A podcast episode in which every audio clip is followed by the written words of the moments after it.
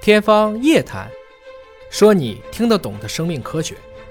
各位朋友们，大家好！今天呢，又为大家请到了一位卵巢癌方面的专家吴明教授。吴教授，你好！大家好，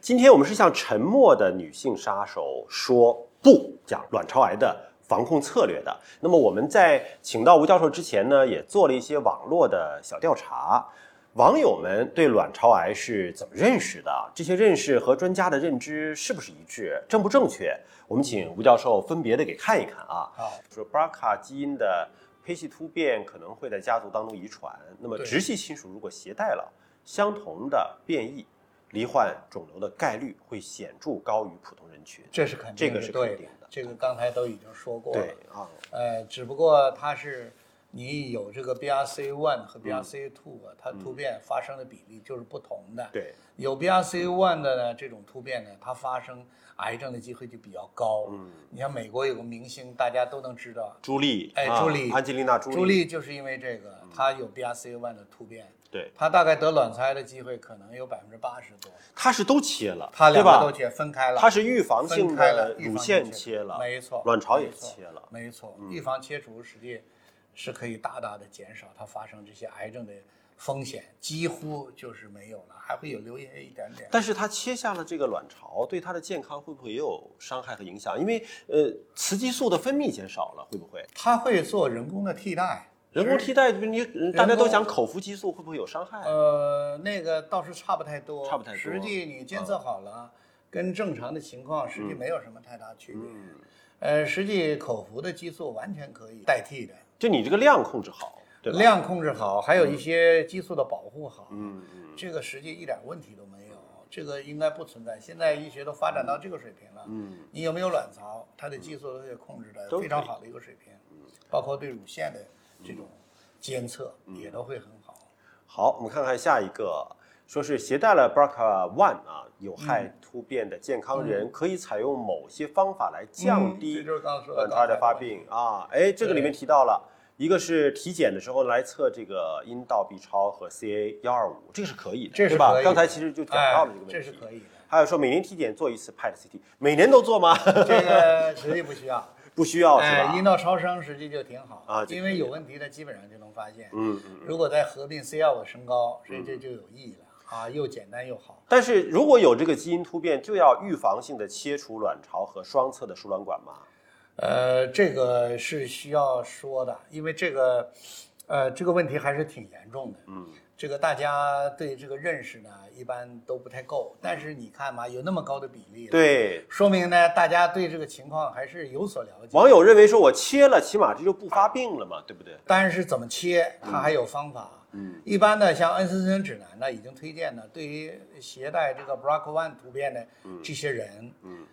因为他卵巢癌的发病风险呢，实际在四十岁以后就开始嗯，明显的上升上升了。哎，所以说呢，恩斯森指南呢，它是推荐三十五岁到四十岁要做预防性的附件切除，也就是输卵管和卵巢的切除。哦，都切哎就是，反正要切你掉你只要你生完孩子了，对吧？有的没生孩子，他也也切要去，因为他的发病风险从四十岁开始直线上升，哦，是直线上升。你按个曲线来讲，一开始是低的，对嗯到四十岁开始直线上升。如果是 BRCA2 的话，突变的话呢，它大概在五十岁左右直线上升。嗯所以说，在五十岁左右呢，如果是 BRCA1 突变的，是建议他在五十岁之前，四十五岁到五十岁要把那附件切掉。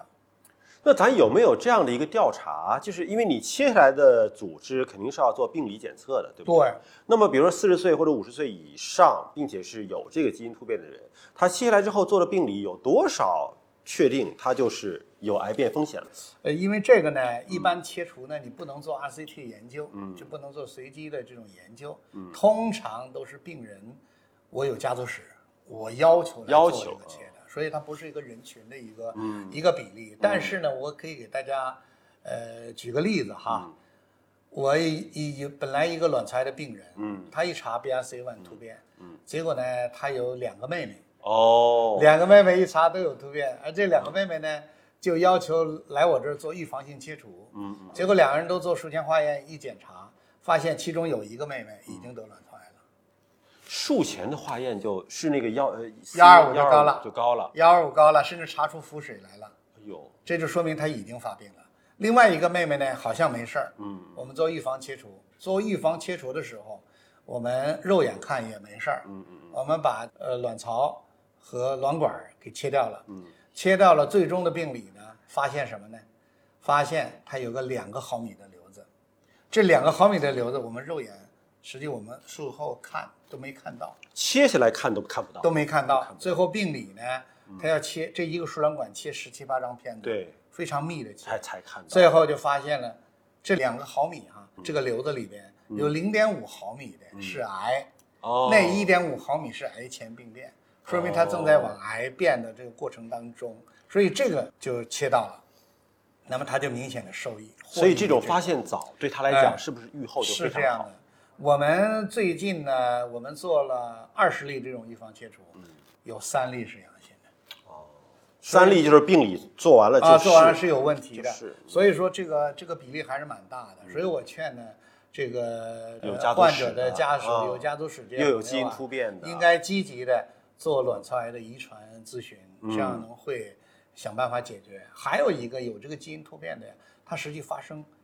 乳腺癌的机会也是有的。特别高，嗯特别高。嗯反倒是他们乳腺癌，甭管是一还是二突变，从二十五岁之后，嗯它的乳腺癌的发病风险都直线的上升。嗯，二十五岁之后就开哎之始后就直线上，所以他们面临了更大的问题，切乳腺的乳问腺的题问，题，嗯包括乳腺的预防性切除，现在在国外也都提到这个临床实验当中了。嗯但是呢，很多人就不好接受，除了朱莉哈，嗯很多人不好接受，因为乳腺一切完了，它涉及到一个重建的事儿。再造假体的问题。实际再造的那个呢，它的预防的效果呢就没有那么好，嗯因为你腺体有的时候切的不那么干净，嗯那么它就仍然还有百分之几的机会再得对乳腺癌嗯。但是你要把乳房整个切掉了，连皮一起的，嗯那个预防的效果可能会更好。但是是很外多人观是损接受伤不了，对外观损伤接受不了大的了。，嗯所以说这个还是有一个问题。但是很多人呢都在实践这种方法，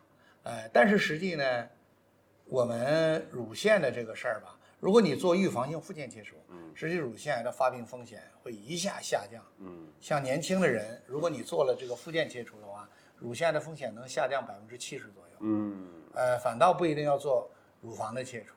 哎就对于大人群来讲，这个数字是触目惊心的，是对吧？四十是岁、四十五岁以上是又含有这个基因突变的女性，那么得这个病的风险，你看那个人群的指数的数字的是上升，对吧？那这种风险那就看个人选择了，没这真的错是个人选择。没错，就你可以到医院呢去做遗传的咨询，跟医生去探讨方案，是嗯但最终决定其实是您自己的一个选择，没错，对吧？你要选择一个合适的一个方法。因为毕竟呢，对于乳腺来讲，我们通过外观的触摸呀，还是能够提前的能够发现一些征兆，嗯因为卵巢不是特别好发现提前的是征这兆样，，对吧呃嗯是这样？，但是至少你有这个问题了，对，你得加强监控，嗯，要重这一视点。嗯很重要的。而有这个基因突变的人，口服避孕药可以吗？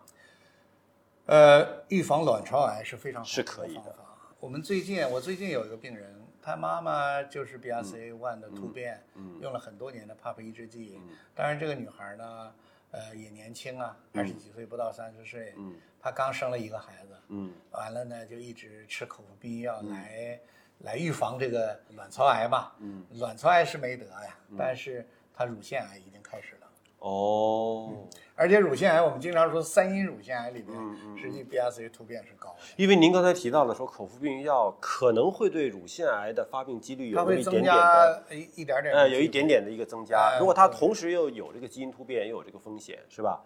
就真的实际是对于他来讲，完成生育之后做预防性的附件切除，可能意义会更大。嗯嗯，嗯，但是人家还要生老二呢嘛，可以还对继续生。啊对对对对对。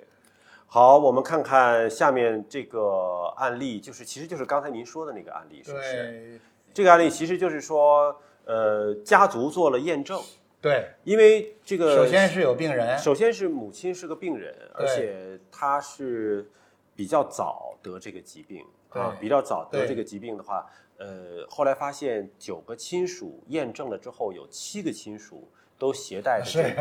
是 BRCA1 是的基因突这变，对他对嗯关键，你看第二代、第三代都有。对都有的话呢，那嗯那就有两位妹妹啊，哎就是朱女士的两个妹妹，那做了这样的预防性的切除，而其中一个呢就一个已经是癌了。三期了，已经哎是三期了已经是，三期其实就是有一部分的转移了，是不是？三期就是满肚子转移了，都都满哎，肚子，都满对肚，子出了转肚子就是四期了。移哦，都已经到肚子里转移了。卵那巢么癌是最常见的，是这样满肚子转移，甚至远处转移的，三期到四期的嘛。哦，对，然后另一个妹妹就是您刚才说的，她是癌前病变，算是吗？癌前病变，但是也有癌，也有癌也有癌啊一 A 期的，E A 期了，所以他只需要做这么一个，也不需要再大做手术，她也不用化疗是吧？也不用化疗。那就非常早期的话，一个当然是呃手术也简单，是对吧？这然样后是术后也不需要化疗，是这样呃，恢复也好，也好，会复发吗？呃，如果是这种复发比较 1A 期的小的，E A 期的几乎就不会复发，几乎就不会复发。哎，他这种特别早，也不用做淋巴，也不用切子宫，什么都不需要。好了，今天的节目就是这样了，感谢您的关注，好，再会。